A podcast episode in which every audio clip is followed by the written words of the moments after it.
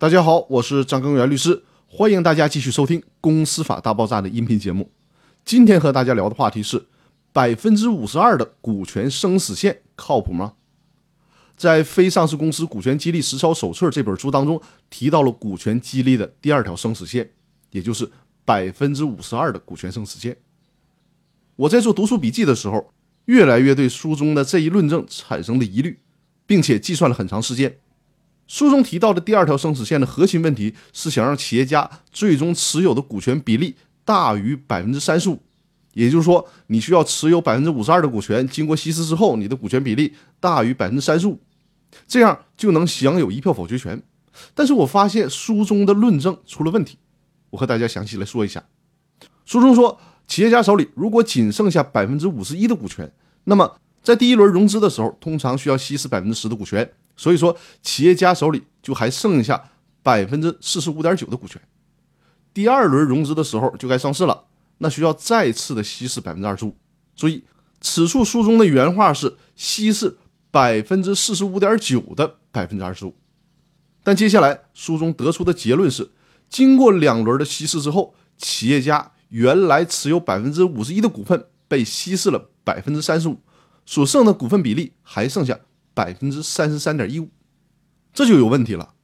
我们按照书中所说的两轮稀释来仔细的算一下，第一步，企业家持股百分之五十一，第一轮被稀释百分之五点一。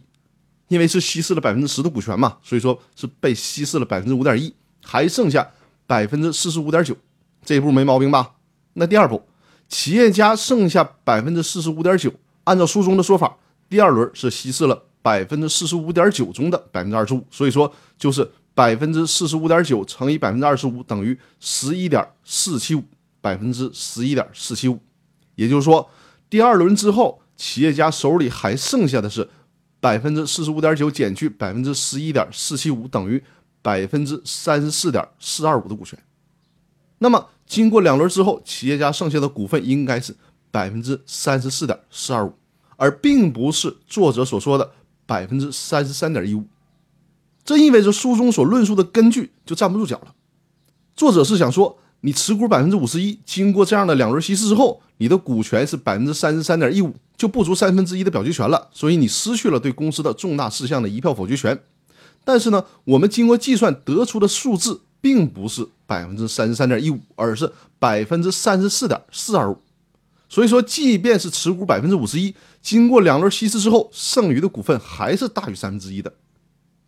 书中的观点是想说，如果你持股百分之五十二的话，那么经过这样两轮的稀释之后，你的股权剩余是百分之三十三点八。大于三分之一的表决权，但是我们刚才也算过了，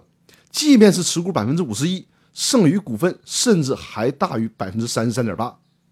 所以说，书中所说的这个所谓的百分之五十二的股权生死线，至少是没有说服我的。我也在网上检索了一下，也没有找到这种持股百分之五十二就可以保证两轮融资之后所剩余的股权会大于三分之一的确切依据。所以说，我对书中的这个说法是持保留态度的。这个问题就更加印证了我开篇时所说的：我们不必去追求所谓最好的股权激励书籍，随便找几本相关的书籍进行交叉阅读，那么就会总结出自己的东西，学懂真正的知识。正如胡适所说的：“我们读书的时候要无一处存疑。”那好，今天的分享就到这里，也是给大家读书的一个启示。那更多的内容我们明天继续，谢谢大家。